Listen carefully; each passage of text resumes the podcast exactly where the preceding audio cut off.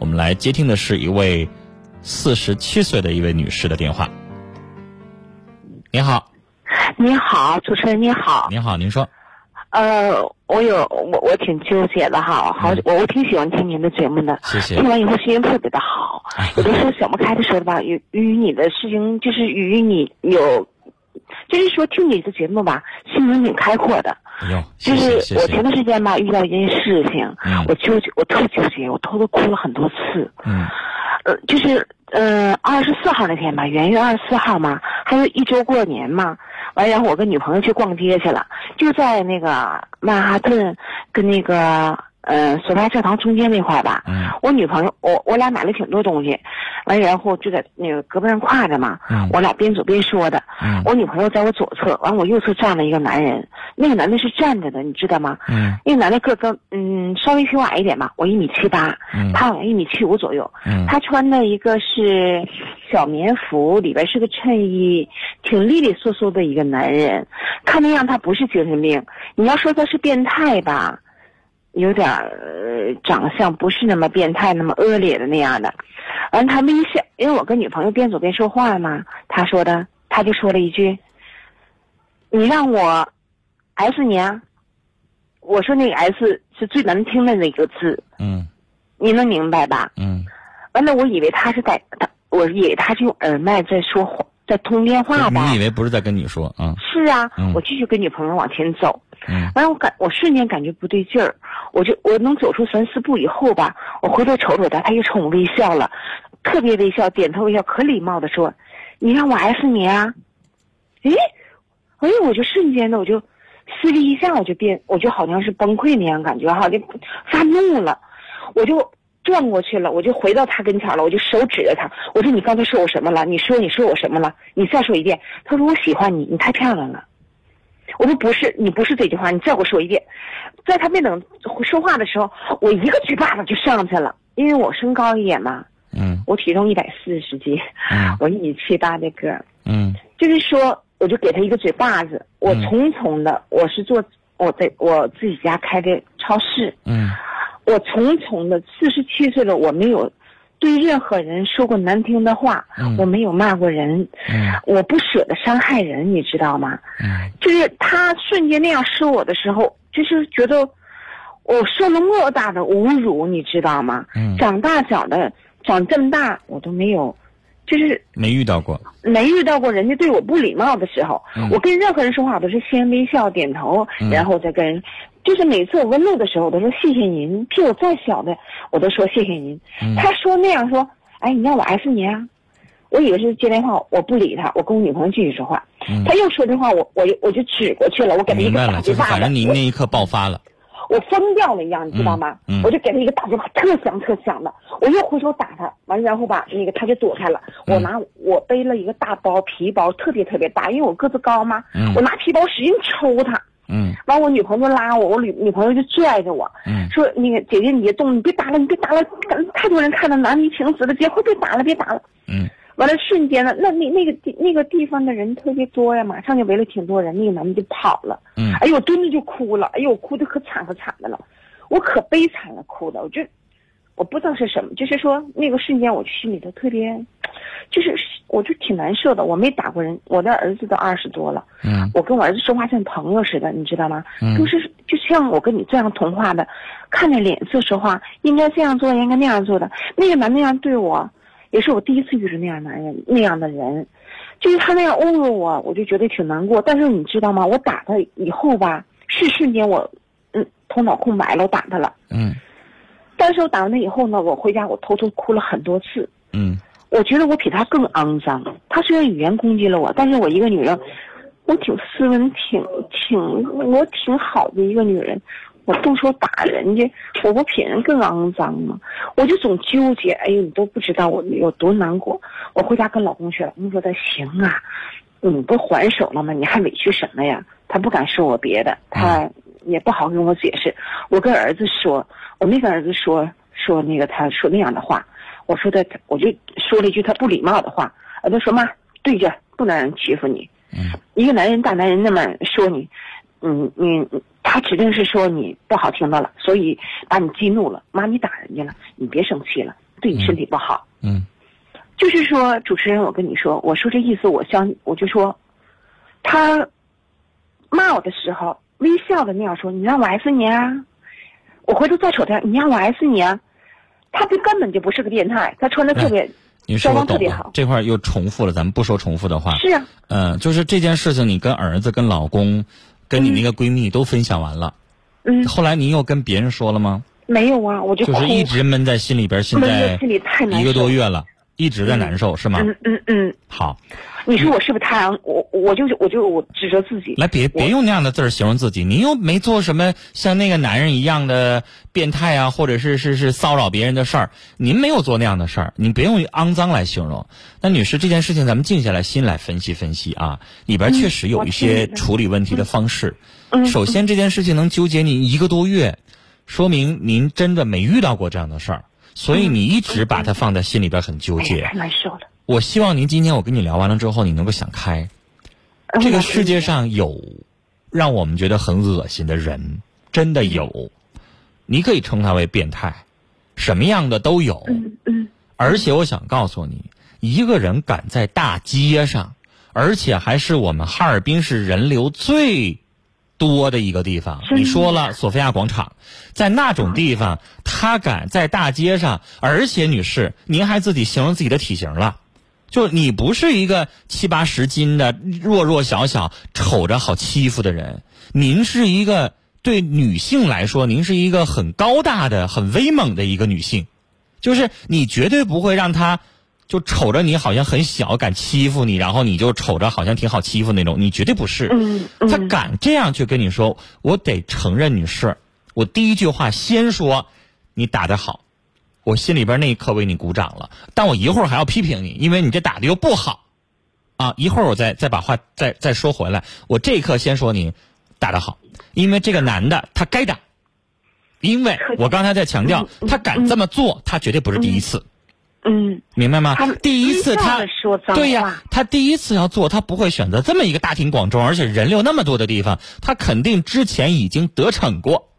比如说他在大街上调戏、骚扰，甚至有可能有一些人无动于衷，他可能还会更严重。我们发现报纸也好，媒体也好，经常报道在公交车上有一些男的性骚扰女性，然后有些女性不反抗、不报警，然后呢，最后纵容了这样的人。这样的人敢在公交车上一次又一次的去实施他的行为，就是因为他多次得逞。那女士是，所以我要肯定你的地方就是，你这个脾气平时还不爆，你那一刻爆发了，你是好样的。你给不法分子，你给这样的，就是有这样的变态行为的人一个严重的一个嘴巴，一个特别好的一个警告，非常好。但是接下来我表扬您的话说完了，你要明白，但是是啥意思？嗯我要说您的这个事情处理的不当的地方了。嗯是。首先，女士，我想听，我真的法律规定，比如说这个人骂你，或者这个人对你性骚扰，法律没规定您可以去体罚他，嗯对吧？没规定你可以给他一顿暴打。嗯就像我记得有一次，这个报纸上登了一件事儿，这个事儿引起了法律界的大家的讨论，就是一个小偷偷东西了，然后呢，他被这个对方。就是我，我比如说我是失主，我发现了他被对方失主打残了，啊，对啊，我也听说那件事。然后呢，这个失主最后判刑了，还得赔偿对方，就是他这个叫防卫过当，对，是吧？就是对人家这个你抓住了，你可以举报，你可以报警，你可以抓住他，让他不走，或者让大家帮忙。但是咱们不可以私罚，不可以私刑，咱不可以打人家，不可以伤害人家，是这个意思。就是即使他犯错了，是小偷，他也有人权，他也有他的尊严，他咱也不能去践踏他的身体。就女士，你这件事情做的是对的，比如说，你旁边的闺蜜可以作证，我们可以现场就喊，因为那个地方是有巡警的。对，是吧？我可以高喊一声，比如说他，他他性骚扰我，或者是你可以高喊一声变态，或者怎么样，一定会有人帮你。而且我们知道道理，道理这个索菲亚广场那块肯定有巡警，没肯定有两三分钟就有人来过来，他跑不了，瞬间就围了一帮对人。对吧？他跑不了。所以，如果这件事情交给巡警、交给警察来处理的话，您任何问题都没有，您只不过就跟警察做个笔录，然后他就会被绳之以法，是吧？但是您那天您没那么做。真的呀！你把自己置于险地了，白了。对，你看你上去打人家，你上去就扇人家，然后你又拿包打。你是，你的那个姐妹儿如果没拉住的话，你是，万一要给人打坏了，你是要赔偿的。真是这样，是是吧？因为你要明白，你的体格还是比较健壮的。嗯，一米七八。对呀，我的意思说，你要是你那一刻。你那一刻要使出浑身蛮劲，要因为你从来没被人这么羞辱过，你那一下子下去的话，真要给人打坏了是有可能的，是吧？往脑袋上一打来个脑震荡，那你说你最后万一有点什么后遗症怎么办呀？你干嘛为自己？咱是一个特别好的一个人，咱干啥为一个那个那个变态，然后咱为他去赔偿一些东西，犯不上，对不对？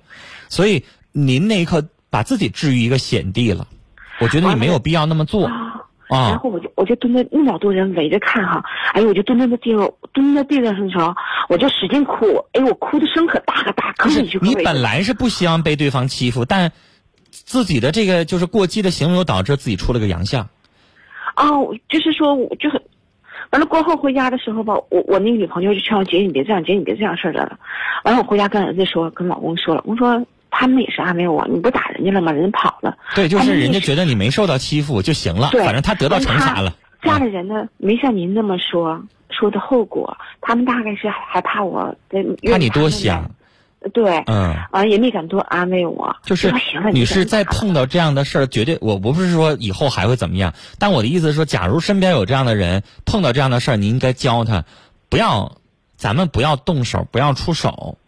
因为咱也咱不是受过训练的人，咱不知道咱的手下完了之后会怎么样的结果。对对，我还遇到过什么呢？就是您看过一些案例的话，就是我还遇到过一个一个一个事儿特别有意思。嗯，那个小偷啊是入室盗窃，啊，偷东西完了之后呢，他就就是在那个逃跑的过程当中就很危险，您知道吗？就是他可能在好几楼高，然后在那个站在那个车缓台上。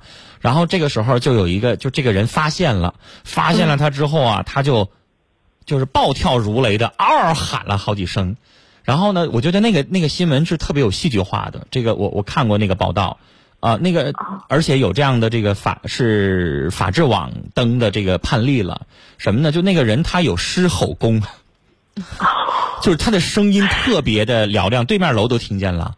啊。然后呢，他把那个小偷给吓到，小偷。一下子一松手就掉去了，啊，然后他要负相应的责任了。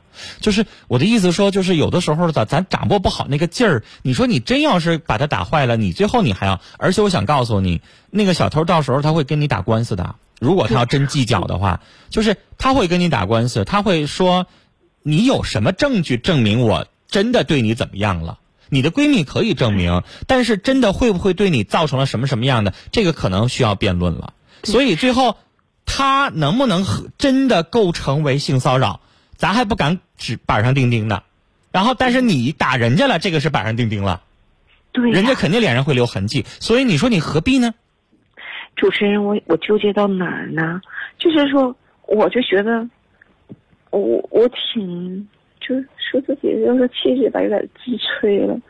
因为我这么文静个女人，我打完人，我打上那男的了，我从来没打过人，没骂过脏话呢，我就觉得我我说比他那个行为还恶劣。